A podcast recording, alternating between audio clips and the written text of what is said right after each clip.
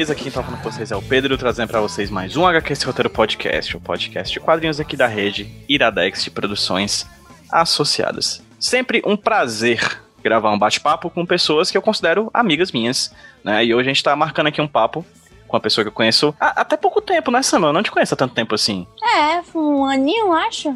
É um pouco mais, mais de um ano, assim, né? E já, e enfim, é uma pessoa, uma grande amiga e tal, que eu posso inclusive frescar com a cara dela e dizer que esse um ano já parece 10 anos de tanto que eu já não a aguento. Mas eu tô eu aqui. também. O pior um ano da minha vida. Que... Mas pior que a, a, a, pandemia aconteceu nesse período, né, Samuel? Então, assim, coincidência. Enfim, Samuel Hidalgo tá aqui hoje para conversar com a gente no HQ esse roteiro. Samuel, é um prazer te ter aqui no HQ esse roteiro de verdade. E aí eu não tô sendo falso, eu sou só falso fora do podcast. Será?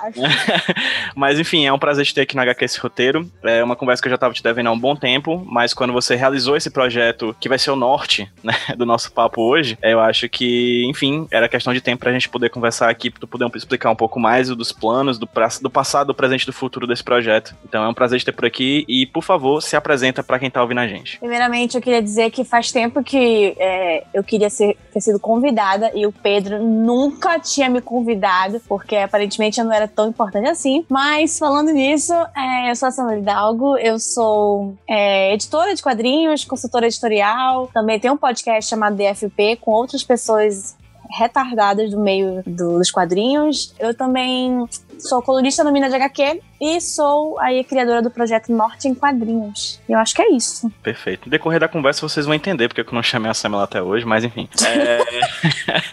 Samela, vamos lá. Você, a gente vai falar principalmente desse projeto que é o Norte em Quadrinhos, a importância dele, por que, que você teve interesse em fazer isso, né? O que que, quais os frutos que já aconteceram, quais os frutos que serão colhidos no passado tempo. Mas antes de qualquer coisa, eu acho que é interessante a gente conversar. Eu sempre quando converso com algum quadrinista ou alguma quadrinista ou alguma pessoa que trabalha com quadrinhos, enfim, qualquer pessoa assim nesse, nessa conversa mais tete a tete, não coletiva, mas cara a cara, é, eu queria te perguntar como é que foi a tua relação de vida com os quadrinhos, né? Você atualmente mora em São Paulo, não é isso? Na cidade de São Sim. Paulo. Você é de Manaus, né? No, no Amazonas. Sim. E eu queria que você me falasse um pouquinho sobre a tua trajetória de vida. E aí você pode demorar o tempo que você quiser, ficar à vontade. Falando desde o começo da tua relação com os quadrinhos até como você se tornou a Samela, consultora editorial, editora e criadora do projeto Norte em Quadrinhos. Bom, tudo começou em 1993, quando eu nasci. Mentira. Mas Foi, é. né? É, mais ou menos isso. não, mentira. É, na verdade, a minha história com o quadrinho é relativamente recente. Eu não fui uma leitora de quadrinhos desde a infância e tal, como muita gente. Eu não comecei com Turma da Mônica, por exemplo. Eu nunca li Turma da Mônica, pra falar a verdade. Um beijo aí, Sidão. Mas eu era uma leitora muito grande, assim, desde, desde sempre. Sempre gostei muito de ler e tal, mas a minha vibe era meio, era mais livros mesmo. Tanto que quando eu decidi largar a faculdade de arquitetura lá em Manaus e vir para São Paulo para fazer a faculdade de produção editorial, o meu foco era trabalhar com livros. Então, eu tava pensando, sei lá, em Intrínseca, em Arqueiro, em Companhia das Letras, sabe? Grandes editores que trabalhavam com livros, romances, fantasia, essas coisas. Só que na faculdade, é, eu conheci aquele livro, aquele quadrinho maravilhoso chamado Maus, que provavelmente muita gente conhece, né? Um clássico aí dos quadrinhos, do Art Spiegelman. E tudo mudou na minha vida. Foi quando eu realmente conheci, assim, quadrinhos mesmo e falei, caraca, é isso, sabe? É isso que eu quero da minha vida. E foi uma coisa muito rápida, porque em 2015, quando eu comecei a faculdade, eu conheci é, realmente, assim, tive esse contato mais direto com o mouse, os quadrinhos. E em 2016 eu já comecei a trabalhar com isso. Então foi uma coisa muito rápida que aconteceu na minha vida. E a partir de 2016, quando eu entrei na Devir, né, como assistente editorial, tudo foi, assim, só ladeira acima. Os quadrinhos tomaram uma parte da minha vida muito maior que os livros, por exemplo. Então eu costumo dizer que eu encontrei é, uma paixão maior que os livros, que foram os quadrinhos. Mas, voltando um pouquinho na minha infância, eu li alguma coisinha de quadrinho na minha infância, que era os quadrinhos do Curumim, que era uma revistinha que tinha lá no Amazonas, tinha a história do, dos índiozinhos lá, que eram os curumins, e no final tinha uma, um caderno de atividades, então tinha lá para você fazer as atividades, e eu e meu irmão a gente fazia muito isso. Mas acho que foi o único contato que eu tive com os quadrinhos assim na infância, é o que eu me lembro que foi os curumins, então depois disso foi só na faculdade mesmo. Perfeito. E essa faculdade foi de quê, Samela? De produção editorial com ênfase em multimeios. Perfeito. Isso lá em Manaus? Não, aqui em São Paulo. Lá em Manaus eu cursei arquitetura, né? Mas é, o que, que eu tava fazendo nessa faculdade? Eu não sei até hoje. não sei desenhar, não sei fazer conta. Perfeito. Na adolescência, assim, você também não teve contato com quadrinhos? Não, não tive. A adolescência, nossa, minha adolescência foi, sei lá, Crepúsculo, Harry Potter, sabe? Só Até hoje reverbera, inclusive. Exatamente, até hoje é uma crepusculete. Mas, tipo, na minha adolescência foi só livros de fantasia, distopia, essas coisas. Eu não tive contato com os quadrinhos de jeito nenhum, assim. Uhum. Perfeito. Vamos lá, fazer uma linha do tempo, né? Você nasceu em 93, como você falou. É... pra... Quando você foi para São Paulo? Em 2015, com 22 aninhos. Em 2015, com 22 aninhos, você já foi interessado em fazer essa faculdade que você foi fazer, é isso? Sim, sim. Eu mudei para São Paulo justamente para fazer essa faculdade. Tinha. Por que esse interesse na faculdade? Nessa faculdade específica, ao ponto de você sair de Manaus para São Paulo para fazer ela? Porque quando eu decidi deixar a arquitetura, eu não sabia o que eu queria fazer da vida. Porque realmente a arquitetura não era o que eu queria fazer, não era o que eu amava fazer. E eu tava perdida. Eu falava, pô, o que que, que, que, tem para eu fazer? E aí, a minha mãe falou, por que você não trabalha com alguma coisa que você gosta? Tipo, livros. Ela me deu uma, a opção mais, assim, óbvia possível, que eu nunca tinha nem pensado. E aí, eu fui pesquisar faculdades aquela coisa no Google, né? Faculdades que, sei lá, formam uma pessoa que trabalha com livros. E aí eu vi muita gente falando que fazia letras e etc. Eu fui pesquisar, né, sobre letras e eu descobri que para fazer letras você tinha que dar um ano de aula, assim, tipo, acho que era obrigatório, né? E aí eu falei, imagina eu dando aula, gente, eu não sou uma pessoa muito paciente, não vai dar certo. E aí eu desisti da letras e eu fui pesquisar mais e mais, eu entrei num fórum da Intrínseca que tava tendo uma, uma vez assim na internet. Eu entrei lá para conversar com o pessoal para ver o que eles estavam falando e tava tendo um, perguntas para os funcionários da Intrínseca. E uma da, das funcionárias falou que ela fez a faculdade de produção editorial é, em São Paulo. Então eu fui procurar, né? Falei, gente, será que tem essa faculdade aqui em Manaus? E não tinha. Essa faculdade, esse curso só só tem em São Paulo e no Rio de Janeiro, né? Que é no Rio de Janeiro, acho que é na UFRJ, em São Paulo tem na USP e na ANB. Então eu falei, é isso, é isso que eu quero. E aí foi, tipo, foi um ano, 2014, né? Que foi o ano inteiro, eu e minha mãe convencendo meu pai a deixar eu ir, tipo, planejando tudo, sabe? Pra minha vinda pra São Paulo em 2015. E aí você veio de Malucuia e já entrou na faculdade. Sim, sim de Malicuia, sem lugar para morar, porque eu não tinha nenhum lugar para morar. E minha mãe, a gente veio assim, realmente na cara e na coragem. Foi muito rápido, porque foi em final de janeiro de 2015. Minha mãe. Não, foi no meio de janeiro que minha mãe falou: Tu não quer ir pra São Paulo? Eu falei: Eu quero. Então vamos comprar tua passagem que tu vai final do mês. Então, tipo, 15 dias pra eu arrumar tudo, me despedir, arrumar todos os meus documentos, tudo que eu tinha para poder vir para São Paulo. E eu vim sem ter nada, sabe? Nenhum lugar Até pra porque nesse período provavelmente já tava a inscrição para começar o semestre da faculdade, né? Sim, exato. Então eu cheguei em São Paulo, fiz a prova da, da NIMBY, né? E já na outra semana eu já tinha, sei lá, passado na prova, obviamente, e já entrei na faculdade. Então foi uma coisa muito rápida. Eu entrei na faculdade e não tinha nenhum lugar ainda para morar. Eu tava no Airbnb com a minha mãe, minha mãe procurando é, lugar para eu morar. Então foi uma, uma correria. Quer que abraço pra dona mãe da Samela. um beijo aí, dona Selma. Nossa ouvinte aqui da HQ Solteira. Vamos lá. Você entrou na faculdade, certo? Da IMB. E como é que foi certo. a tua relação com a faculdade? Com, a, com o estudo? Como é que foi? Está, no final das contas, nesse ambiente que estava te propiciando estudo e conhecimento sobre a área que você sempre amou né? Porque assim, sempre tem aquela frase que eu ouço, Samela, que é clássica, né? Você já deve ter ouvido, tipo, trabalhe com o que você gosta e você não vai gostar de mais nada na vida. Sim. é, e aí você estava numa faculdade que estava te ensinando a trabalhar com o que você gosta. Você, como é que foi a relação com a faculdade, com os estudos, com a pesquisa e como é que Aí eu vou fazer um salto, você pode demorar o tempo que for para fazer esse salto também. Como é que foi passar desse estudo na faculdade para de fato trabalhar com isso na Devi? Cara, Primeiro que eu, quando eu cheguei no primeiro dia de aula, e eu vi muita gente assim, falando sobre as coisas que eu gostava, muita gente falando sobre livros e conversando. E a primeira pergunta do professor foi bem assim: é nome, se essa é a sua primeira é, seu primeiro curso na faculdade, qual o livro que você está lendo?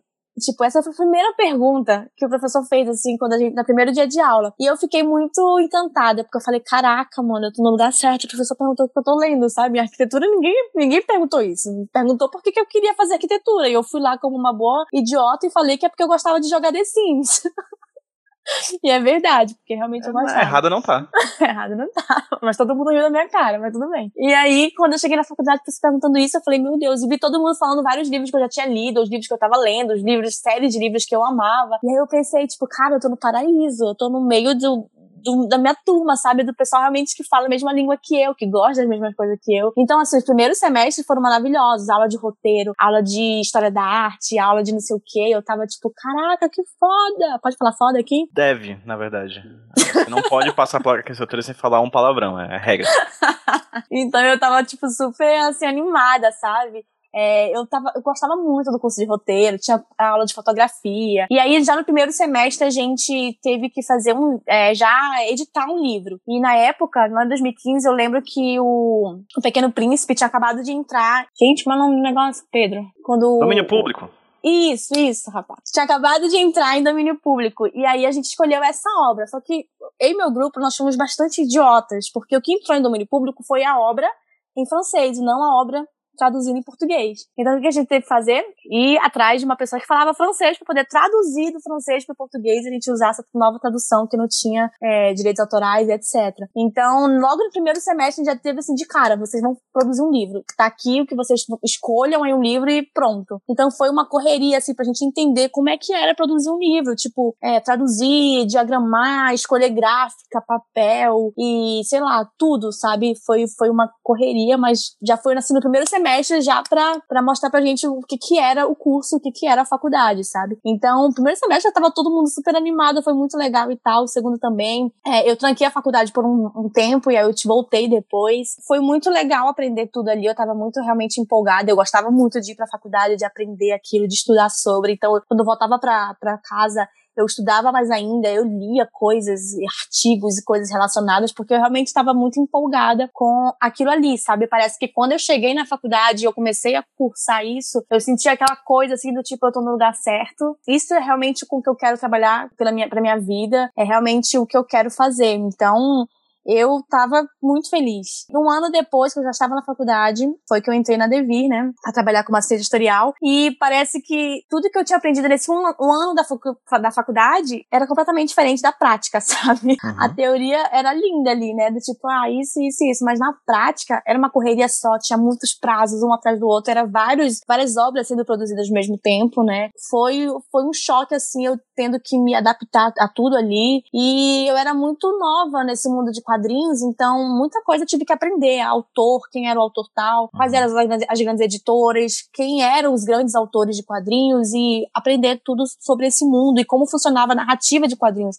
Editar um livro é muito diferente de você editar um, um quadrinho. Diagramar um livro é muito diferente de diagramar um quadrinho, porque eu, o quadrinho tem imagens, né? Eu quero. Eu vou te interromper, perdão, porque eu quero fazer uma pergunta. Eu quero muito. Eu te ouvi falando sobre como é que foi a tua experiência com a Devi. Essa parte que você falou da diferença entre quadrinhos e livros, eu acho essencial pra gente discutir aqui hoje. Mas eu quero só dar um passo antes, tá, Samuel? Antes de tu falar sobre hum. Devi, antes de tu falar sobre a tua questão profissional, eu acho que essa pergunta tem a ver com o que vai desembocar posteriormente no Norte em quadrinhos. Você falou você já tinha ido para São Paulo antes dessa viagem? Já, já tinha. Uhum. Certo. Mas você foi com outra pegada, né? Você visitou São Paulo e voltou para Manaus e agora você foi para morar, né? Isso. Uhum. Você era uma, uma manauara nessa cidade nova chamada São Paulo, que acredito deva ter sido um impacto, não simplesmente por esse impacto da, do profissional de você ter chegado na faculdade e conhecer esse novo ambiente desse, tra desse trabalho que você nem sabia que queria, né? Como, Sim. como produtora editorial, mas também você chegou com uma pessoa do norte no Sudeste, né? E que Sim. creio que tenha sido um impacto para você. Como é que foi pra ti, Samela? Deixando só um pouquinho de lado a Samela estudante, Samela profissional, e a Samela pessoa. Como é que foi para você, depois desse mês atabalhoado de você chegar com a sua mãe, procurar um canto para morar? Como é que foi a relação, afinal de contas? Você, acredito que você devia ter pessoas conhecidas em São Paulo, mas enfim, você começou uma nova vida em outro estado, né? Sim. Cara, no começo, eu tinha medo de muita coisa. Por exemplo, eu tinha medo de sei lá, pegar um ônibus, tinha medo de andar de metrô, tinha medo de me perder na cidade, porque tudo era muito grande. E uma coisa que eu achei engraçada é que todo mundo aqui, logo que eu cheguei, né? Todo mundo aqui andava muito rápido. Tipo, parecia que tava todo mundo sempre correndo, tipo, realmente correndo na rua, assim, sabe? Fazendo Cooper, sei lá. Porque todo mundo tava andando muito rápido, até na faculdade, quando assim, você precisava andar rápido. Era tipo, sei lá, só, só tá indo pra sala de aula. E as pessoas estavam correndo. Eu, tipo, gente, o que, que, é isso? Por que, que as pessoas estão andando tão rápido? Então, isso eu lembro que foi uma coisa que me impactou muito. Porque eu andava muito devagar. E hoje em dia eu já ando muito rápido aqui, porque acho que a cidade faz isso com a gente. Eu tive algumas coisas, assim, chatas, que era, tipo, as pessoas riam do meu sotaque. Principalmente na faculdade, assim, professores, é, quando eu ia apresentar alguma coisa na, na sala, os professores e os alunos ficavam falando, ai, que bonitinho, olha o sotaque dela. Eu me sentia, tipo, de outro mundo, sabe? Eu falei, gente, mas é normal, é um sotaque normal, nem sabia que eu tinha sotaque, tanto sotaque assim. E algumas coisas que eu falava, algumas gírias que eu usava, essa parte mais cultural mesmo foi bem foi bem estressante no começo, hoje em dia eu já me acostumei e todo mundo ao meu redor também já acostumou, mas algumas coisas que eu falava as pessoas não entendiam, algumas gírias que eu usava, então eu passei a me controlar de não usar tanta gíria amazonense e etc. Só que isso começou a me incomodar, que eu falei, gente, mas por que eu tô fazendo isso? Se eu tenho que entender as gírias paulistas, eles também deveriam ter que me entender, então vou falar do jeito que eu quero e eles que se virem pra para me entenderem. E, mas eu tive esse, esse lance, principalmente também com, com a comida, né? Pedro, você me conhece, meu, meu lance com a comida é uma coisa assim bem importante na minha vida. Tinha um é problema verdade, muito grande. eu tinha um problema muito grande com a comida, porque para mim nada era tão bom quanto na minha casa, né? A minha, a minha comida, a minha cultura lá. Então essa parte gastronômica de São Paulo também me ficou um pouco assim me incomodando no começo, mas também hoje em dia eu já acostumei. Mas é, as pessoas, a gente sempre passa, né? Você nordestino, você sabe também quando você vem em São Paulo, provavelmente já deve ter passado por alguns episódios xenofóbicos, porque isso acontece muito. Então, eu lembro que é, eu, logo que eu cheguei, eu tava empolgada, né, morando em São Paulo, então eu fiz um vídeo no YouTube, porque na época eu tinha um canal de livros no YouTube, e eu fiz um vídeo falando sobre as diferenças de Manaus e São Paulo. E eu comentei sobre esse lance de as pessoas andarem rápido, eu comentei sobre a parte gastronômica, inclusive eu falei sobre o purê no cachorro quente, né? E eu comecei a falar muita coisa sobre as diferenças, né, de, dessas duas vivências. Até hoje, cinco anos depois que eu postei esse vídeo, eu recebo muitos comentários é, xenofóbicos lá nesse vídeo, do tipo, então volta pra tua terra, sua Índia, o que é que veio fazer pra cá, então volta pro mato. Tipo, várias, vários comentários desses, até hoje, sério, todo mês aparece assim uma notificação no meu celular, fulano de tal comentou no seu vídeo, e sempre que eu vou ver, nunca é um comentário bom, é sempre um comentário falando pra, que, que não, que, que eu, por que, que eu tô falando mal de São Paulo, por que, que eu estou aqui, se eu não gosto daqui, essas coisas, sendo que eu gosto de São Paulo, só que, né, São Paulo tem esse, essas, esses problemas que todo mundo sabe, né, as pessoas como, aqui... Como que tu lida com isso, Samela? No começo eu ficava com muita raiva, é, do tipo, eu eu ficava com muito ódio, eu queria responder as pessoas lá no, no, YouTube e tal. Na vida real, ninguém nunca foi tão direto assim, mas tinha aquelas piadinhas idiotas do tipo, ah, você veio para São Paulo montado na onça, então ah, você veio de Cipó, essas coisas bem babacas. Eu levava na brincadeira no começo, porque eu não queria me indispor com as pessoas, né? E eu tava sozinha em São Paulo, eu falei, pô, não vou, não vou ficar pagando de ai, chata, né? Só que eu ficava muito mal, eu ficava triste, eu ficava com raiva, e aí essa raiva foi me consumindo e eu comecei a responder. Eu comecei a, ser grossa, eu comecei a mandar as pessoas a merda, e acho que isso foi parando um pouco quando eu comecei a, a me impor, sabe? Mas até hoje eu ainda escuto isso é, com piadinhas, mesmo que seja de pessoas próximas, sabe? E aí eu tenho que ficar dando um corte, eu tenho que ficar falando, gente, é sério, Sério, isso, vocês ainda estão com isso cinco anos depois? Tipo, sabe? Mas hoje em dia eu não me estresso muito com isso, não me, não me abala mais, mas foi uma coisa que eu fui aprendendo a ignorar e a lidar, assim tipo, ou respondendo à altura ou simplesmente ignorando, mas é foda, né? Além da, do fato de que, creio eu, né? Vou jogar aqui, você concorde comigo ou não, tá? Do fato da, de São Paulo ser uma cidade que, apesar de ela ser uma cidade prioritariamente de paulistas, é óbvio, né? Paulistanos, pessoas que nasceram, moram aí há muito tempo, também é uma cidade muito cosmopolita que traz muita pessoa de muito canto, né? Eu lembro, uhum. por exemplo, do ano passado, né? A gente tá em 2020, 2019, quando a gente se conheceu pessoalmente, estávamos eu, fortalezense, você, Manauara, o Márcio e o Davi, amigos nossos cearenses, né? A outra amiga do Márcio também, que agora me fugiu o nome, a Lena, Lena, que a é, Lena, é, para, é paraense, né? De Belém. Então, assim, apesar de você estar numa cidade muito grande, a gente tá, você também tem um certo grau de convivência com pessoas de vários cantos do mundo, e também de outros estados mais próximos é, da, dessa que eu, eu, chamo, né, de periferia do Brasil, né? Porque o uhum. campo econômico vira gira em torno do, do eixo Rio-São Paulo, e existem esses outros, esses outros vários países, esses vários Brasis ao redor do mundo que você também convive aí em São Paulo. Lembra quando a gente estava andando na Liberdade? Tu lembra que eu falei, vamos dobrar a esquina? Sim. e tu ficou emocionada, porque fazia tempo que não ouvia essa expressão, dobrar a esquina. Tipo, eu lembro disso Sim. muito fortemente, né? Então, como é que é essa relação também contigo e outras pessoas de outros estados? Teu irmão depois foi para aí, não foi? Sim, sim. É engraçado porque, assim, quando. É uma coisa que eu te falei, né? É, eu tentava me policiar de não usar algumas coisas que as pessoas não iam entender ou iam descobrir que eu era de outro lugar. É bizarro, Só que né? quando eu, era é ridículo, era ridículo esse pensamento e, e as pessoas, sei lá, uh, isso a gente pensar em fazer isso com a gente mesmo, sabe? Tipo, anular nossa cultura por causa dos outros, é ridículo. Mas eu lembro que quando eu encontrava outra pessoa, sei lá, amazonense aqui em São Paulo, tipo, meu amigo veio morar pra cá também, então, quando a gente se encontrava, eu ficava muito feliz, que eu podia falar do jeito que eu quisesse, sabe? Eu usava gíria, eu falava, gente, sei lá, isso aqui é maceta, esse negócio aqui telese, é muito chibata. Eu ficava muito emocionada. E aí, quando eu estava eu e ele juntos, o meu sotaque voltava assim, tipo, de uma maneira muito forte, assim, sabe? Porque eu não tinha que me segurar para as pessoas me entenderem, eu não tinha que fingir que eu não, não era daquele jeito. Então, quando eu passei a ter mais contato, principalmente com os amazonenses que moravam aqui em São Paulo, eu fui deixando de pensar desse jeito. Eu fui falando, ah, mano, foda-se que vocês não me entendem. Eles que se virem para me entender. Eles que se viram, eu não vou ficar me anulando por causa de paulistas, sabe?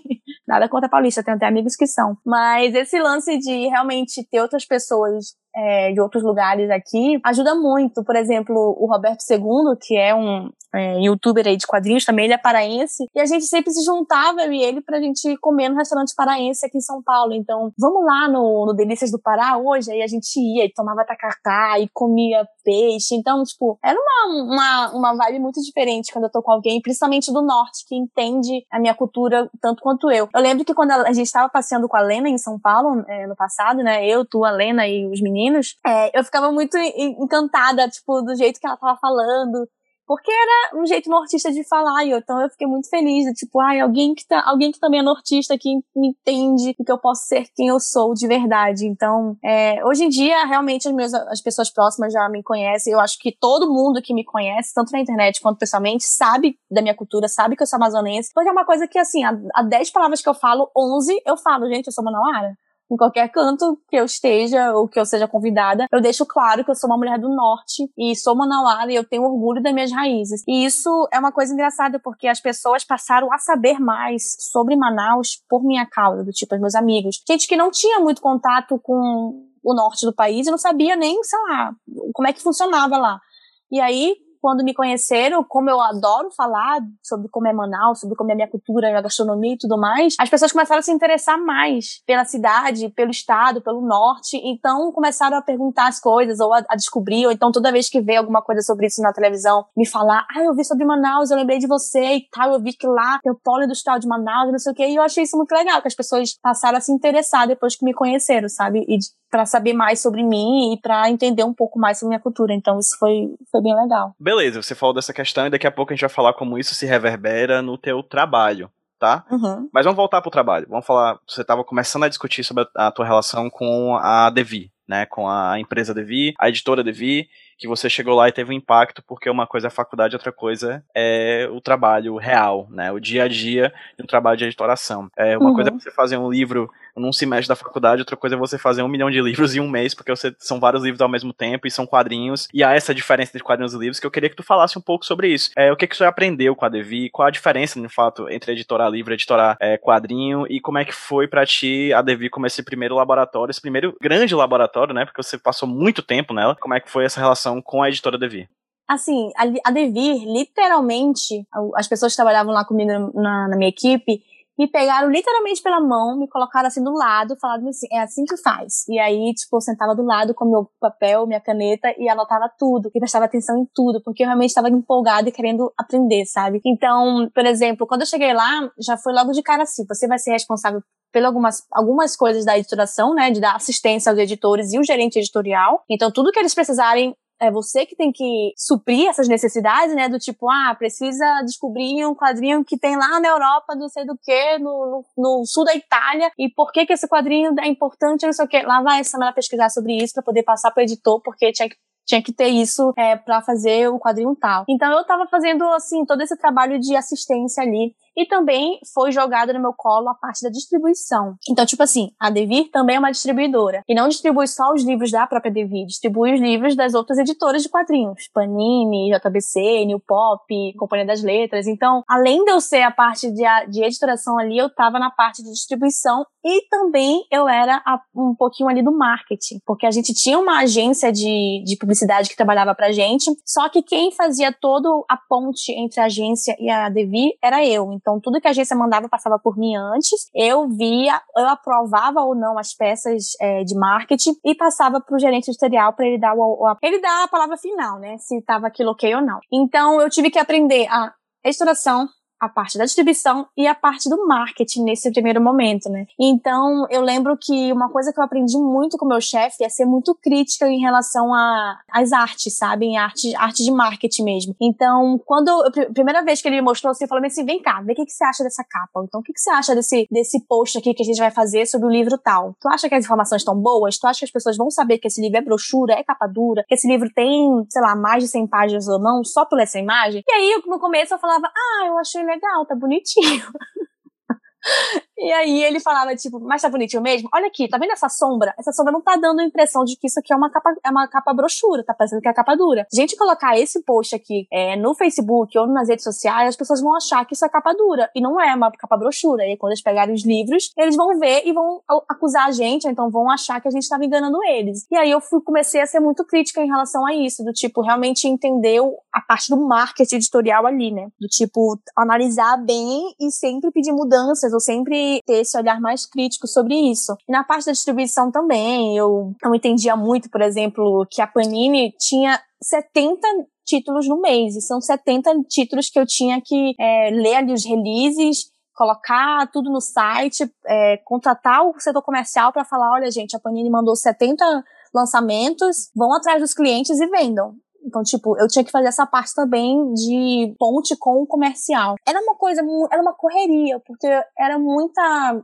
eu achava assim muita responsabilidade para uma pessoa que estava começando, sabe? Eu tava, sei lá, um mês, eu já tinha que fazer tudo isso. E além da parte que eu tinha também que cuidar dos direitos autorais nacionais e de do, a partir de um tempo eu também comecei a cuidar dos direitos dos direitos autorais internacionais. Então, cotação de dólar, cotação de euro, cotação de aí, sei lá, o, o, a moeda japonesa lá por causa dos mangás. Então, tipo, tinha muita coisa ali que eu tinha que aprender e fazer contas. Eu falei, gente, como assim eu tenho que fazer conta, sabe? Me, me enganaram, falaram que essa que essa profissão eu tinha que só que ler. Por que eu tenho que fazer planilha e contas, etc. Então era uma correria, era tudo muito e só que assim, eu tava empolgada, né? Eu tava tipo, eu quero aprender tudo que eu puder. Então, para mim, tava sendo uma coisa muito, muito incrível, assim. E nessa parte de editoração, eu lembro que, assim, eu trabalhava com o Leandro Luiz Delmanto, né? Que é um dos maiores editores de quadrinhos do Brasil, é, até hoje. Então, eu lembro que quando ele foi fazer, por exemplo, o Liga Extraordinária, Black Dossier, o Dossier Negro, né? Que a gente fez uma parte que era todo em um capítulo inteiro em 3D. Então, tipo, dentro do, do quadrinho, a gente teve que colocar um óculos em 3D, etc. Eu lembro quando eu estava fazendo esse planejamento desse quadrinho, é, o Leandro me chamou na mesa dele e falou assim, Samara, vem cá, coloca a cadeira aqui do lado e vem aprender como é que faz as páginas em 3D. Que tudo que você tem que ver e analisar para poder a gente transformar isso em 3D. E aí ele literalmente, tipo, me colocou assim do lado, abriu o InDesign, abriu o Photoshop, foi me ensinando tudinho ali, e eu encantada, tentando aprender tudo ali, sabe, com ele, que eu falei, cara, é o Leandro aqui, sabe, ele é um, ele é foda, ele é um dos maiores editores de quadrinhos do Brasil e eu tô trabalhando com ele. Isso é muito, muito foda. Então, é, essa, essa esse negócio do tipo, o outro editor, que era o Salomão ou o Kleber, eles me pegavam assim pelo lado também e falavam, olha só, esse aqui é o papel tal, essa é a gramatura, a gente tem que escolher entre esses, assim, vai pegando aqui, vai vendo o que, que você acha. E eu fui pegando nos papéis, falando, cara, esse aqui é legal, esse aqui é não sei o que, esse aqui serve pra capa. Ah, esse aqui é pra, pro, pro miolo. Então, todas essas coisas realmente foi um grande aprendizado, porque eu tive que aprender, assim, na, na, na marra ali, sabe? E uma coisa que na, na faculdade eu só sabia por teoria. Eu sabia que gramatura era, sei lá, peso do papel, praticamente.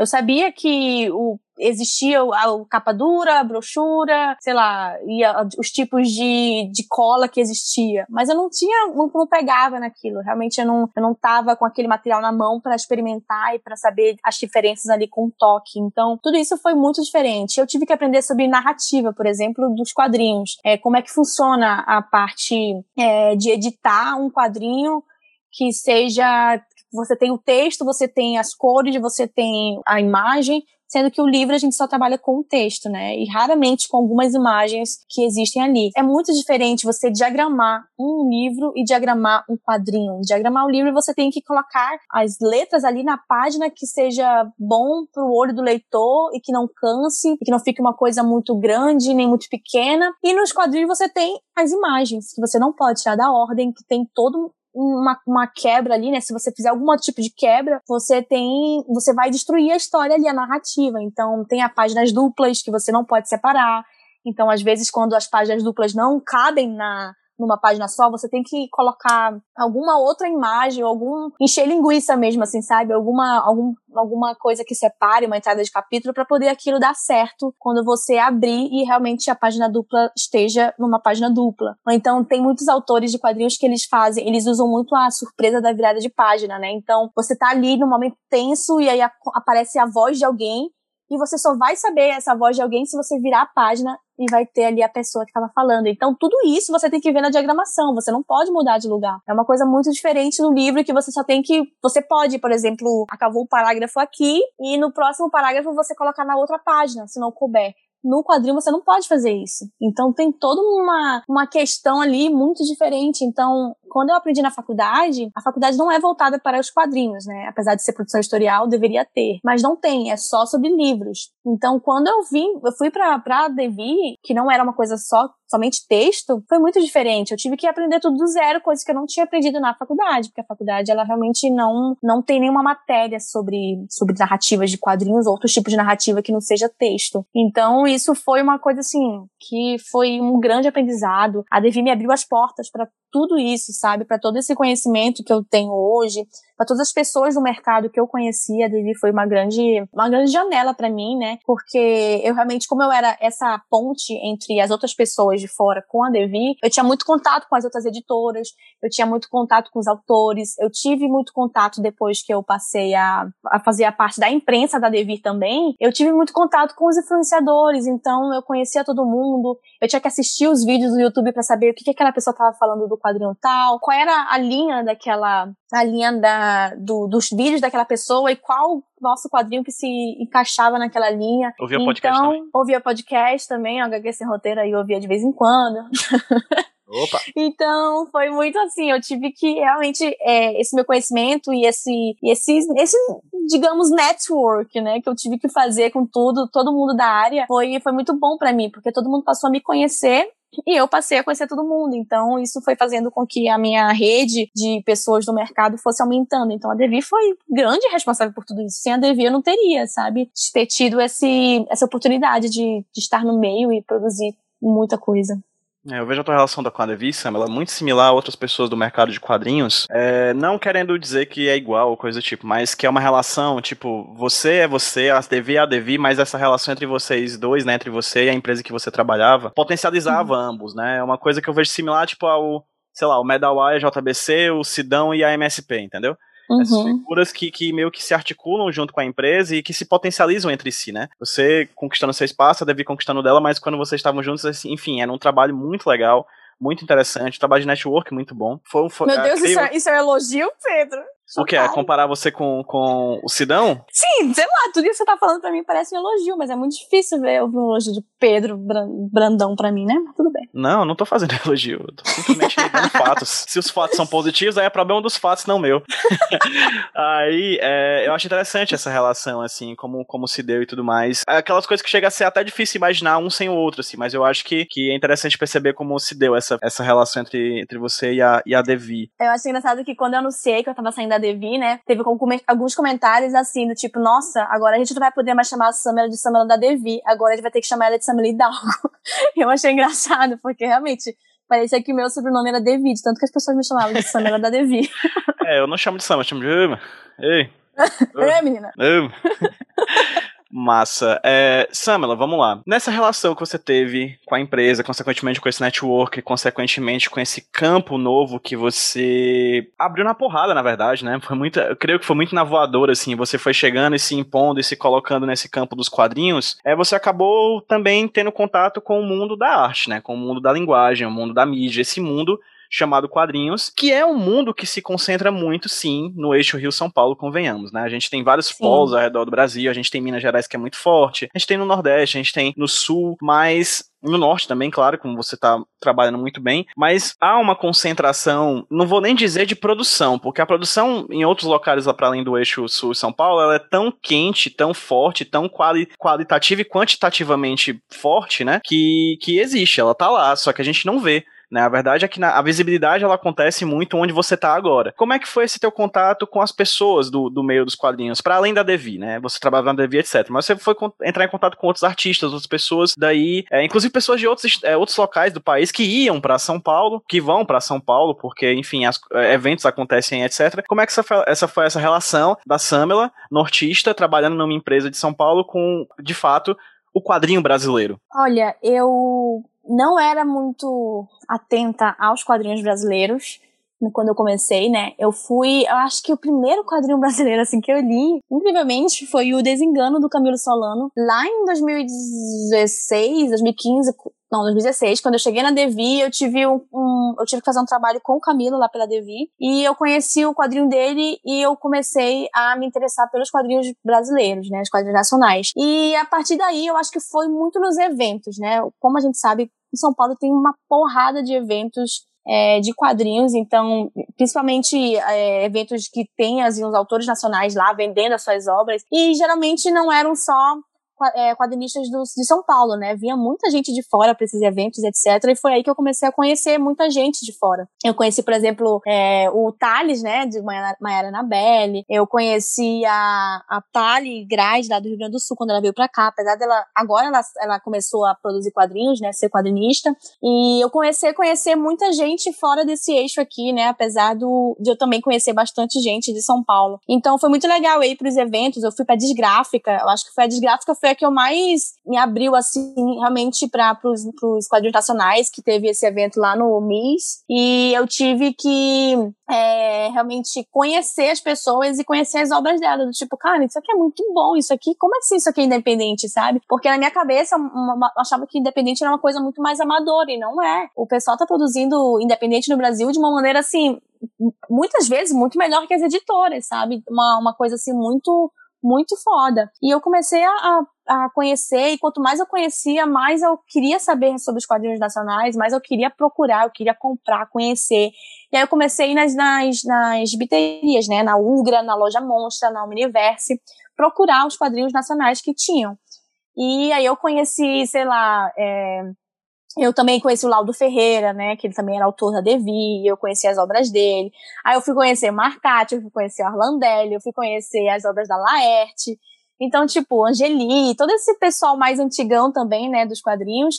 E comecei a conhecer e acompanhar o trabalho das pessoas é, que estavam entrando no mercado agora e fazendo um maior sucesso, tanto na internet quanto no, no, mundo dos quadrinhos real mesmo, sabe? Então isso foi me aproximando muito, eu fui conhecendo e quanto mais gente eu conhecia, mais outras pessoas me apresentavam e eu conhecia também. Então a Germana Viana foi uma, assim, uma pessoa que, tipo, me recebeu de braços abertos, sabe? Quando eu comecei a conversar com ela sobre quadrinhos, eu ia pros eventos que ela ia e tal. A Belle Félix também. Eu lembro que eu tinha, eu e a Belle, a gente tinha uma, uma conexão assim, porque eram duas pessoas que eram de fora de São Paulo trabalhando com quadrinhos em grandes editoras brasileiras. Então, eu de Manaus trabalhando na Devi e ela da Bahia, né, Salvador, trabalhando na Panini.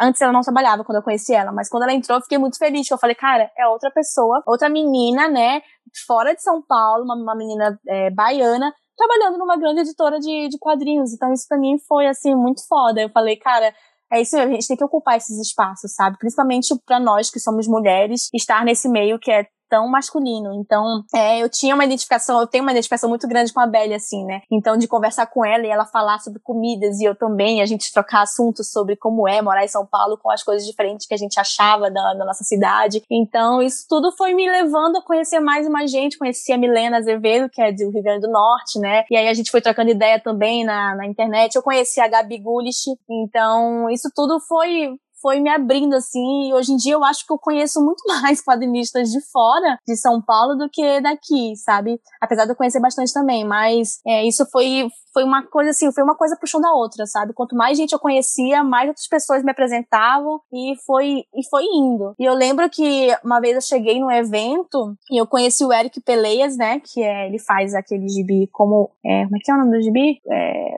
como fazer amigos e enfrentar fantasma, que ele faz junto com o Gustavo Borges. E eu lembro que eu cheguei no evento e eu alguém me apresentou para ele falou: Ah, você quer Samela e tal. Aí ele falou: Samela? Teu nome é Samela? Samela Hidalgo, né?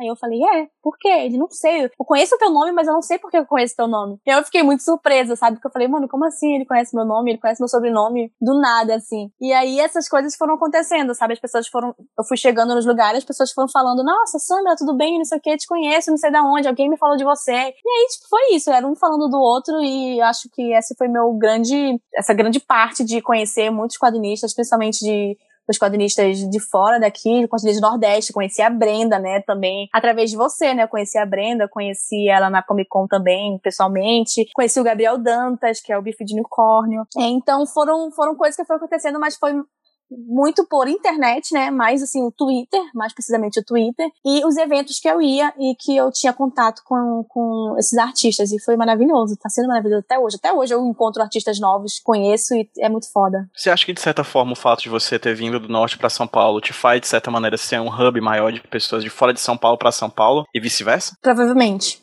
Provavelmente. Você conseguiria dizer por quê? Eu acho que é identificação. Acho que as pessoas se identificam quando. É muito diferente. É porque assim, uma coisa. vou falar uma coisa aqui que os paulistas provavelmente vão me odiar. Mas, tipo, é uma coisa que paulistas. Mas não... alguns já te odeiam, né? É verdade, eu já me odeio. No YouTube, tá lá um monte.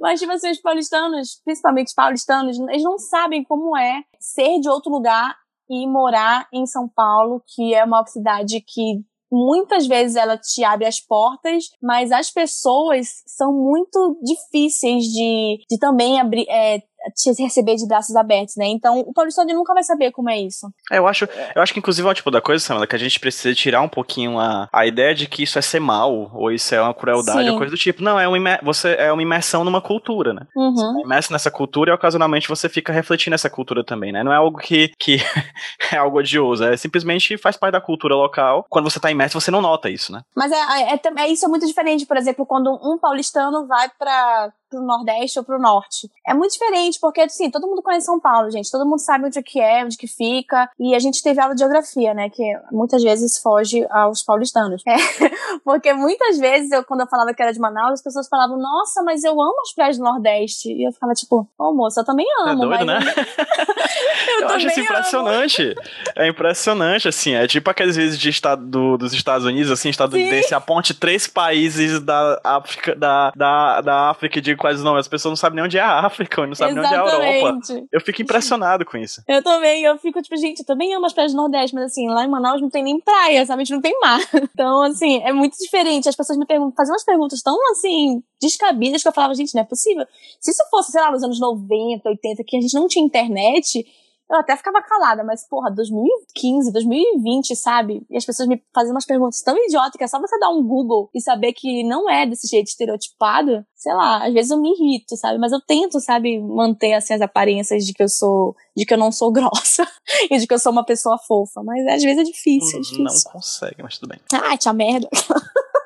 Vamos falar um pouquinho agora sobre o projeto que tu tá realizando nos últimos tempos, certo? Eu gostei porque a gente falou muito dessas experiências dessas duas áreas, né? Que, convenhamos, a gente só separa em questão de, por questão didática quando a gente tá aqui no podcast. Mas você é nortista Sim. ao mesmo tempo em que você trabalha no mercado editorial de quadrinhos, né? Essas coisas não se separam. A gente só separa aqui na conversa pra gente compreender, talvez, os aspectos de um lado ou de outro. Mas na vida real, você é essas duas coisas ao mesmo tempo, né? E uma uhum. coisa influencia na outra, né? Influencia na outra ao ponto de hoje você criar um projeto, né? Nos últimos tempos você está realizando esse projeto chamado Norte em Quadrinhos, que é um projeto voltado para visibilização né, nacional de pessoas que trabalham com quadrinhos, ilustração, arte, visual no norte. De onde veio essa ideia? De onde veio essa ideia? Como é que você foi atrás? Como é que foi se construindo esse projeto dentro de você até o momento que você quis externar ele? Olha, veio diretamente da minha falta de paciência com narrativas que se passam em São Paulo, cara. Mas mais ou menos isso. É, na verdade, era uma coisa que eu observava já em eventos. Foi uma coisa que veio de eventos, por exemplo, de grandes eventos como a Comic Con. Do tipo, eu passear pelo o Artists Alley lá, que eram, sei lá, 700 mesas, e em cada mesa delas, às vezes, tinha dois artistas, e eu não encontrava muita gente do norte ali, sabe? E aí eu penso, beleza, é logística, né? É difícil você vir de, de Manaus, Belém, do Amapá, qualquer lugar ali do norte para São Paulo para um evento, porque tem despesa de, de passagem, despesa de hospedagem, etc. Mas, cara, 700 mesas e eu encontrei três, três pessoas que eram do norte. Eu achei assim um absurdo. Eu falei, não é possível, gente. Eu lembro que na CCXP do ano passado, por exemplo, tinha uma, uma ala, assim, que praticamente era só da galera do Nordeste. Tava todo mundo ali junto, porque eu acho que na Comic Con você pode até escolher, assim, de, de lado de quem você quer ficar, etc. Tinha uma área, uma ala, assim, do Nordeste, incrível, assim, super grande, maravilhosa, com um monte de gente lá, e eu fui lá conversar com todo mundo, etc. Eu falei, gente, não é possível, eu vou procurar as pessoas do Norte aqui. Aí eu fui perguntando nas mesas, falei, oi, de onde você é? Eu fui perguntando, porque, né, eu queria te encontrar. E aí eu encontrei três, três artistas do Norte, inclusive um era uma pessoa que eu já conhecia quando eu morava em Manaus, que meu irmão tinha trabalhado para essa pessoa, etc. Ele tava com uma mesa na Comic Con. E as outras duas pessoas, assim, aleatórias, uma porque eu reconheci o sotaque. eu reconheci o sotaque paraense, porque gente que não é do norte não reconhece os sotaques diferentes que tem no próprio norte, mas nortista dá pra saber de longe quem é. Ah, eu então... adoro sotaque nortista, Samela. É tipo, ah, eu adoro sotaque nordestino. Porra, tem sotaque pra caralho. Exatamente, exatamente. Nos cantos, cara, são nove estados no Nordeste, tem mais um... sete, sete, estados no Norte, olha só. É muito sotaque. E, mano, Exato. E Amazonas é grande pra cacete, Pará é grande pra cacete, todo estado é grande pra cacete, dentro disso já tem vários outros sotaques, né? Só Sim. pra fazer esse disclaimer aqui, perdão. Sim, é, é, foi muito engraçado, porque eu passei por uma mesa e eu reconheci o sotaque da menina. Eu falei, eu, eu passei por ela, eu vi ela falando, eu voltei, eu falei, você é paraense. e ela levou um susto, ela falou, sou, como assim? Eu falei, mano, eu não acredito que eu encontrei uma pessoa do norte. E aí a gente começou a trocar ideia, etc. E aí, tipo, ela foi a segunda e depois eu encontrei mais uma pessoa. Então, tipo, 700 mesas, três artistas do norte. Sério, eu achei isso um absurdo. E eu lembro que foi logo no ano, foi ano passado isso, né? Foi relativamente recente. E eu lembro que foi logo no dia que eu tinha uma. Eu fui convidada para um painel da Comic Con, né? Pra falar sobre as heroínas femininas, etc., nos últimos cinco anos. E eu lembro que eu comecei a falar lá no painel, e isso, alguém me perguntou qual era a minha posição política no meio disso tudo, e como eu usava a minha posição política no meio disso tudo. E aí eu puxei essa bandeira, né? Eu praticamente vesti a camiseta ali do, do norte, puxei minha bandeira e comecei a falar, gente, não é possível que uma, uma Comic Con desse tamanho, num evento gigantesco, que é a Comic Con, que movimenta uma cacetada de coisas no país, isso não tem a gente do norte ali em peso representando. Não é possível que não tenha uma produção de quadrinhos do norte, gente. Tem que ter, é óbvio. E assim, eu comecei a falar, etc. Eu falei, gente, eu sou uma mulher do norte que estou aqui no meio da produção de quadrinhos de, de de São Paulo. Eu acho que eu tenho, assim, a minha missão de vida é ser uma ponte entre essas duas, esses dois mundos e fazer alguma coisa. Então, ali, naquele momento, surgiu o projeto, assim, na minha cabeça. Foi uma coisa, assim, que foi de momento, assim, de coração. Eu estava falando ali e veio, assim, na minha cabeça do tipo, querida, você é a Hannah Montana, sabe? Você está no melhor dos dois mundos, faça alguma coisa. E aí, eu falei, eu comecei a falar lá. Foi quando eu anunciei, assim, de primeira, é, para todo mundo, para aquele auditório lotado. Tinha duas mil pessoas ali e eu não sei como eu não deixei meu nervosismo me matar naquele dia, mas eu consegui fazer isso, falar que eu tava querendo fazer um projeto que desse possibilidade para as pessoas do norte. E todo mundo foi uma coisa muito legal, porque ah, depois do, do painel, as pessoas vieram falar comigo, assim, é, uma pessoa que estava na, na plateia falou bem assim pra mim, cara, eu sou do, de Tocantins, eu achei muito legal o seu projeto, como é que é, como é que vai ser, etc. E aí eu, tipo, caraca, agora eu realmente tenho que fazer isso, né, porque eu anunciei aqui, então eu tenho que tirar isso do papel, agora, agora realmente isso vai acontecer. Então foi uma coisa muito de momento, assim, de coração, sabe, daquela coisa que você faz, assim, no calor do momento e você pensa, pronto, agora que eu já falei, eu tenho que colocar isso é, em ação e vamos que vamos. E aí eu comecei a, a procurar os artistas do Norte, porque eu também, como sendo uma pessoa do Norte, não conhecia muito sobre a produção de quadrinhos do Norte. Então eu fui atrás, eu fui conhecendo e tal. Eu lembro que logo no começo do ano, desse ano, né? Que esse ano já tem sete anos dentro de 2020. Mas logo no começo do ano teve o dia do quadrinho, o dia do quadrinho nacional, né? Ia ter um evento lá em Manaus sobre esse sobre os quadrinhos, etc. E eu vi no Facebook de alguém, não lembro de quem, eu me interessei, só que assim, eu tava em São Paulo, eu falei, como é que eu vou fazer para estar no evento, para conhecer as coisas? O que que eu fiz? Eu falei, mãe, vai ter um evento em Manaus, vai lá por mim. Aí ela foi, levou minha avó, de 84 anos, e levou minha tia, que é deficiente. E elas foram, as três pro evento, que foi um, um, evento muito lindo, bem na frente do Teatro Amazonas, então as fotos ficaram maravilhosas, assim, aquelas pessoas nas mesinhas com os quadrinhos e o Teatro Amazonas de fundo. Foi lindo o evento. E a minha mãe serviu de, de ponte, sabe, de assessora de Samela Hidalgo.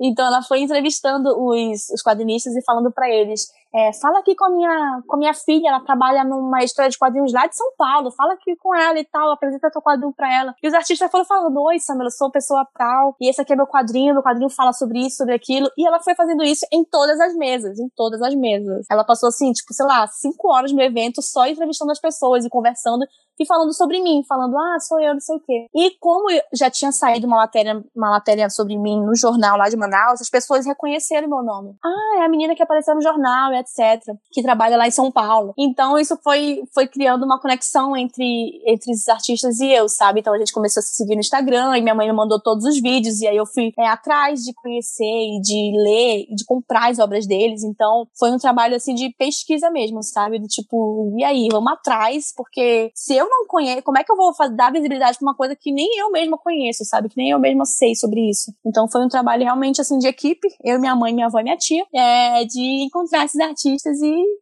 sei lá, conseguir dar, começar esse projeto. E o que já aconteceu desse projeto até o momento? Cara, aconteceu muita live. Eu faço as lives todo domingo, né, no, no, no YouTube. Antes eu comecei no Instagram, mas o Instagram é muito instável para fazer live. Eu não conseguia mostrar as imagens e as artes dos artistas. Então eu migrei pro YouTube.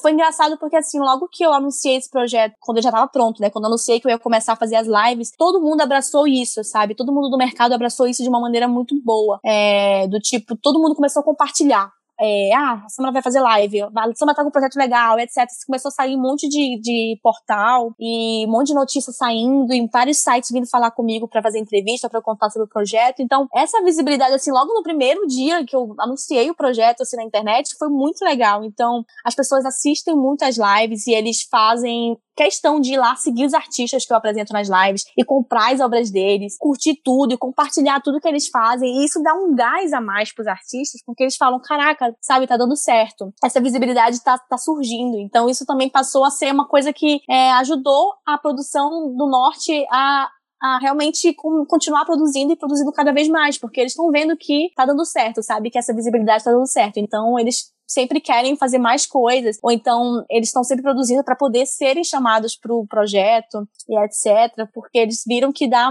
dá realmente uma, uma visibilidade legal. E isso faz com que eles se animem. E eles se animando, eu fico muito animada também. Eu sempre eu gosto muito de quando, por exemplo, começou a, a aparecer em vários sites, tipo assim, é artistas do norte para você conhecer mulheres que fazem quadrinhos no norte. E coisas que eu não via antes, eu comecei a ver depois do projeto. E, e nesses, nessas matérias, geralmente tinham lá um disclaimer para falar sobre o projeto, né? A amazonense Samila Hidalgo, etc., tá fazendo as lives, e aqui conheçam pessoas do norte. E foi aparecendo em vários sites isso. E, então, os sites começaram a dar importância, sabe? Começaram a dar esse olhar, essa, essa visibilidade que eu tanto quero para eles, eles começaram a realmente ir atrás, a entrevistar as pessoas do norte. Então, o pessoal vinha falar comigo, Samela, tá vindo do site tal, tu conhece site? Eu falava, ah, conheço e tal, etc. Assim, assim, assado. E aí eles davam entrevista e saía em todo lugar e tal, e etc. E isso foi ficando muito legal. E o Norte em Quadrinhos também, é, a gente tá fazendo, a gente no caso, e minha mãe, né, que é minha assessora no momento, é, a gente tá fazendo alguns cursos para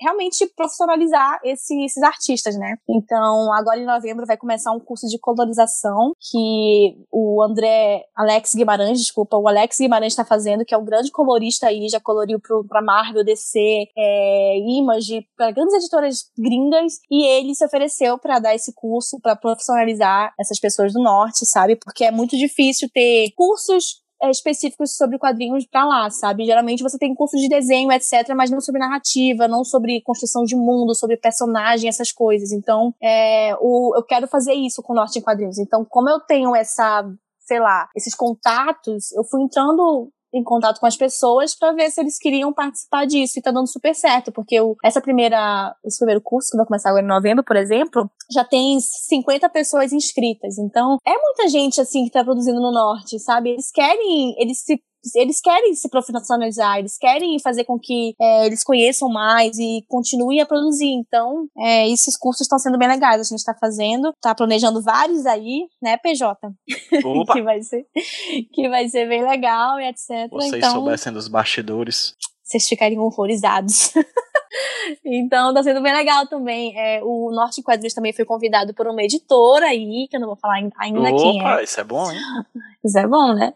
Pra fazer é, um livro sobre o Norte em Quadrinhos, para falar sobre a produção de quadrinhos do Norte e apresentar vários artistas nesse livro. Então vai ser muito legal, é um projeto pro ano que vem. E eu tô muito animada porque isso vai sei lá, é outro patamar, sabe? Do tipo, uma editora tá interessada no projeto, tá interessada em, em ajudar nessa visibilidade. Então, eu acho que vai vai ser uma coisa muito legal, tanto para os artistas, quanto para mim mesmo, quanto para a editora e quanto para os leitores, porque é isso que eu quero. Eu quero que os leitores conheçam, os leitores é, vejam essa produção amazônica que está surgindo, está surgindo não, que já estava lá há muito tempo, só que ninguém conhecia direito, sabe? Então, outra coisa é que os editores, as pessoas do mercado, eles me procuram para falar assim, cara, eu quero uma pessoa do norte para fazer isso aqui, é, então me, me indica aí uma pessoa que faz arte final um arte finalista do norte. E aí eu vou e, tipo, indico, falo aqui, eu tenho uma planilhinha já no meu, no meu computador com nome, Instagram, e-mail das, dos, dos, artistas do norte e a área, assim, deles, sabe? Quadrinista, ilustrador, roteirista, arte finalista, colorista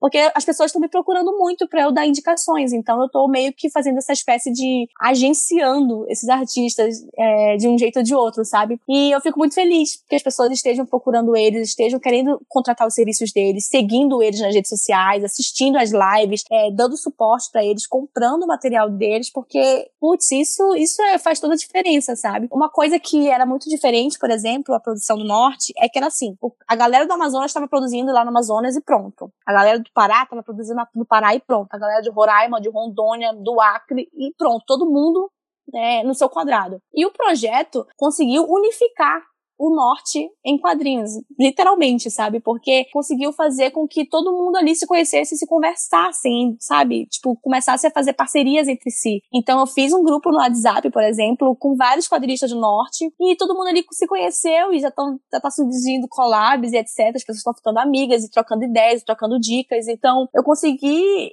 eu não, né? Mas o, o projeto, assim, os artistas mesmo conseguiram unificar essa produção do norte. Então todo mundo começou a se conhecer, começou a conhecer os seus trabalhos e isso está sendo muito legal. Porque realmente ali agora tá todo mundo junto, planejando fazer viagens para os eventos, planejando várias coisas legais. Então, putz, isso foi uma das maiores, assim, coisas que o Norte Quadrinhos fez, foi unificar essa galera. E agora também no final do ano eu tô com um projeto com a Prefeitura de Manaus para fazer um documentário sobre o norte em quadrinhos. Que incrível. Então, então isso também está sendo bem legal. Tô com uma equipe muito legal lá em Manaus, produtor cultural, etc. E a gente também vai para Belém para fazer algumas filmagens. Então, eu tô muito animada, porque tem muita coisa acontecendo envolvendo nossos quadrinhos. Uhum. E, eu quero fazer uma lojinha, né? Uma coisa que tá em produção já, uma lojinha virtual, para conseguir fazer com que as pessoas, os leitores, encontrem todo esse material num lugar só. Porque a maioria desse, desses artistas nossos não tem lojinha. Então, quando ele, as pessoas me procuram para perguntar, pô, eu gostei daquela, daquele negócio que você falou, daquele quadrinho que você falou, onde que eu compro? Aí eu tenho que indicar o, o Instagram da pessoa. Ah, você compra no próprio Instagram da pessoa. Então, quando são várias pessoas diferentes, você compra nesse Instagram, nesse, nesse, nesse. E aí eu acho que uma lojinha vai conseguir é, fazer com né? que isso,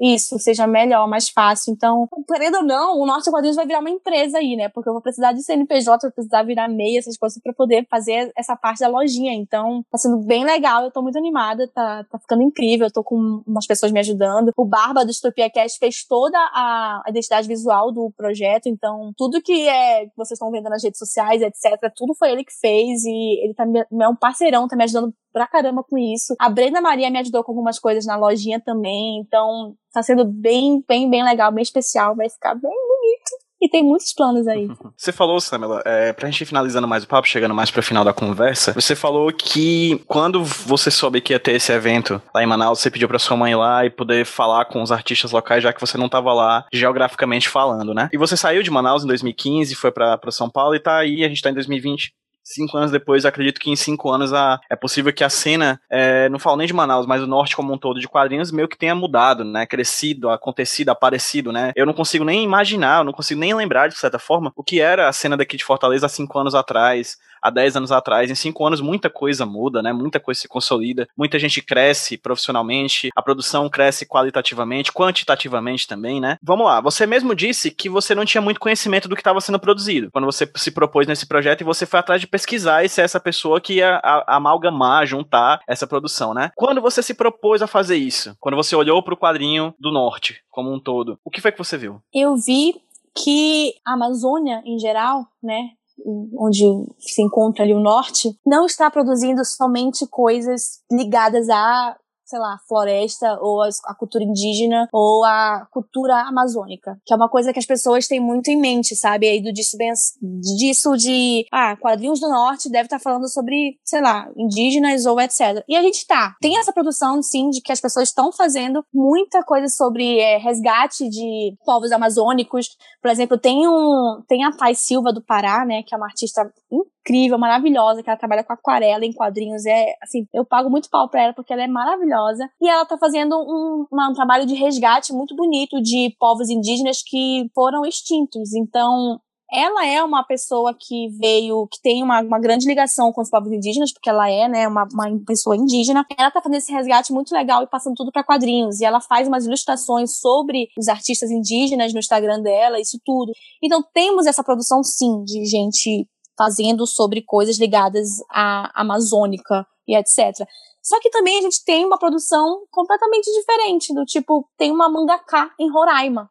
Ela faz mangá, e são mangás que não se passam em Roraima, que não se passam no norte, se passam no Japão, ou se passam em, em lugar, em, sei lá, em terras que não existem, né, fantasia, etc. Isso tudo é muito, muito maravilhoso, porque a gente é muito plural, sabe? A gente não tá fazendo uma coisa somente ligada com esse estereótipo que as pessoas acham. Apesar de que, né, eu, eu hoje em dia tenho muita, muito orgulho é, da minha cultura indígena, da minha cultura caboclinha e tal, amazônica. Antigamente eu não tinha muito isso. Eu acho que eu passei muito a me identificar nessa parte cultural mesmo da minha vida quando eu vim para São Paulo e eu vi que eu era diferente das pessoas daqui e que essa parte minha identitária era muito muito forte. Então eu passei a me ligar mais com isso. Só que a gente pode ver que essa produção está sendo feita de formas muito diferentes. Tem o pessoal é, produzindo Amazofuturismo, sabe? Que é, são povos amazônicas no futuro e com tecnologias nível Wakanda e etc. Então, cara, tem muita coisa foda sendo produzida, muita coisa legal. Tem gente fazendo é, quadrinhos sobre sei lá, um, vovô que gosta de bater nos outros, sabe? que ele gosta de bater em jovem porque os jovens fazem barulho e ele quer dormir. Tem um quadrinho sobre isso. Então tem muita coisa diferente, muita coisa, muita coisa plural, sabe? Não é. As pessoas estão produzindo coisas incríveis e, e, diferenciadas entre elas mesmo. Samuel, eu vou fazer um elogio, tá? Então. Ai, prepara. meu Deus. É tipo Nervosa. Copa do Mundo, o elogio que eu faço é de 4 em 4 anos, brincadeira.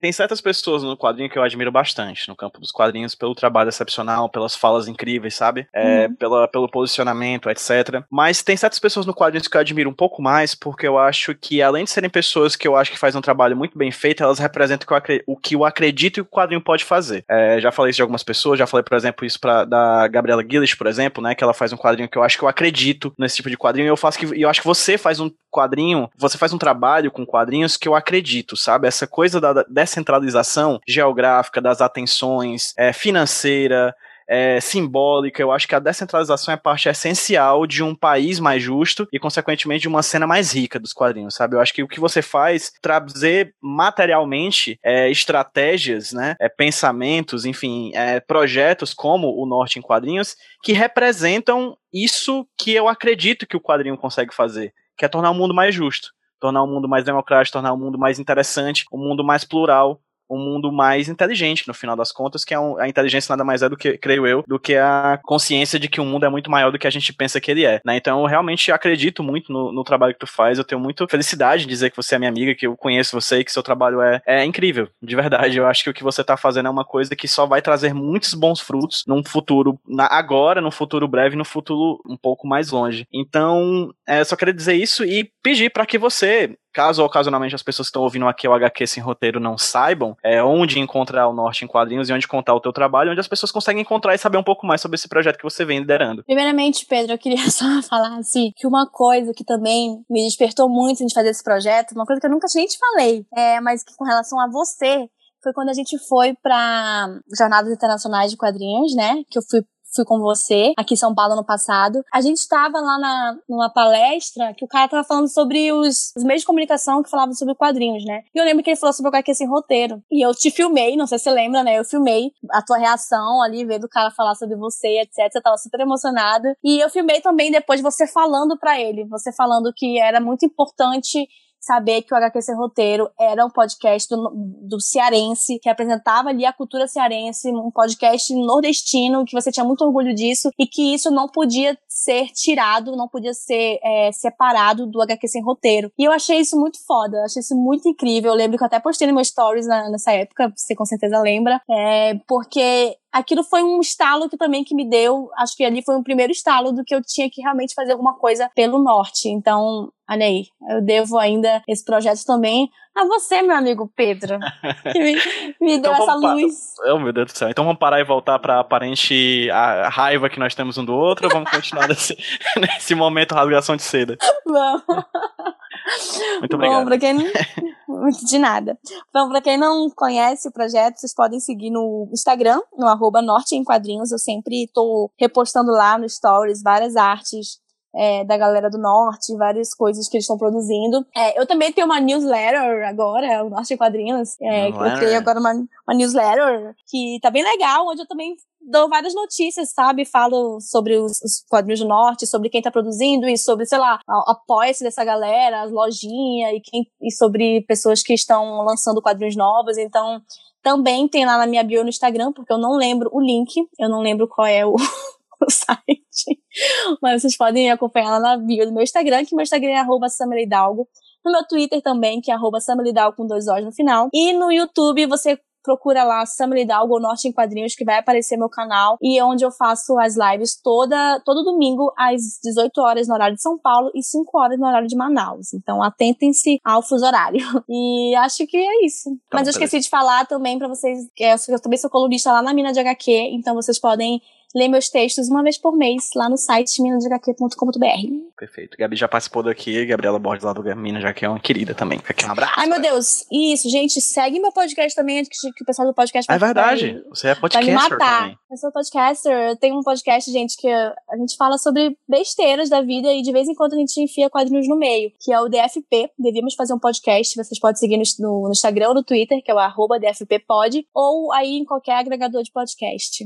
Acho que é isso, agora já foi, hein? Pra quem já ouve o HQ esse roteiro já sabe, todos os links de todas essas redes que a Samela acabou de falar vão estar linkados num lugar só, lá no hqsemroteiro.iradex.net, nesse post desse podcast, ou aí nos links interessantes do seu agregador de podcast que você acabou de baixar. Acho que no Spotify não dá para linkar, mas nos outros agregadores você vai estar lá o linkzinho, só clicar, curtir, acompanhar o trabalho da Samela, também vai estar linkado nas, nas redes sociais do HQ esse roteiro, então acompanhem a Samela, acompanhem o Norte em Quadrinhos, acompanhem a produção dos quadrinistas, ilustradores e artistas artistas visuais do norte. É interessantíssimo, é importantíssimo que vocês acompanhem, porque é preciso descentralizar o tipo de conteúdo que a gente produz, até para se tornar um país de fato, né? Não simplesmente uma região, não simplesmente duas regiões, mas um Brasil mais complexo, cada um do seu jeito, com as suas belezas e seus encantos, né? É, como diz o, um rapper que eu adoro, o Rapadura, né? É Norte Nordeste me veste, né? Então é muito, eu tenho muito orgulho de estar tá aqui conversando com a Samela e falar sobre isso tudo. Então, muito obrigado, Samela, pela sua participação aqui no HQ Esse Roteiro. Muito de nada, eu adorei participar, me chama mais vezes. Já está convidada. Essa é a primeira de várias. É, e muito obrigado a vocês que ouviram o HQ Sem Roteiro também. É, compartilhem, comentem, falem aí, curtam as redes sociais do HQ Sem Roteiro por aí. E, Samela, vamos dar um tchauzinho pra quem tá ouvindo a gente no 3, 2, 1. Tchau, gente! Tchau!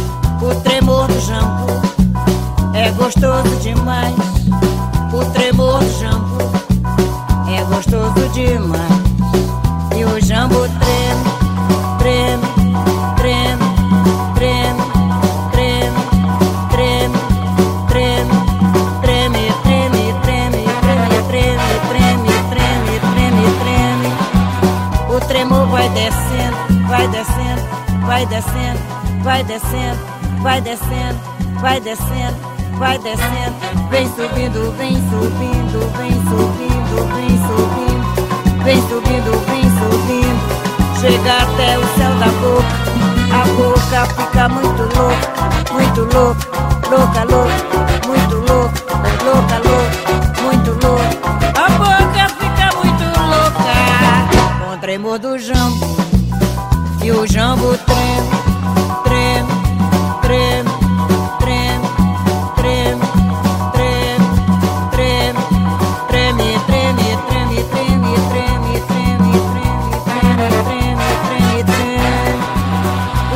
Vai descendo, vai descendo, vai descendo, vai descendo, vai descendo, vai descendo, vai descendo, vai descendo, vem subindo, vem subindo, vem subindo, vem subindo.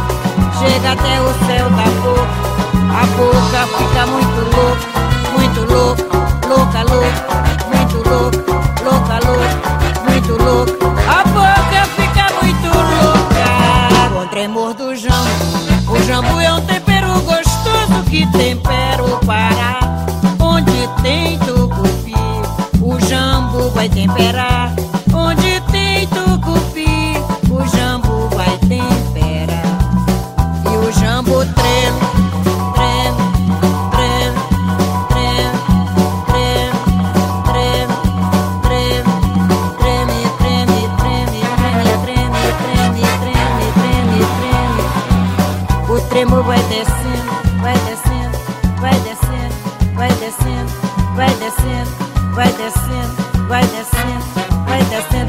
Vem subindo, vem subindo, vem subindo, vem subindo. Vem subindo, vem subindo, vem subindo. Chega até o céu da boca. A boca fica muito louca, muito louca, louca, louca, muito louca, louca, louca, muito louca. A boca fica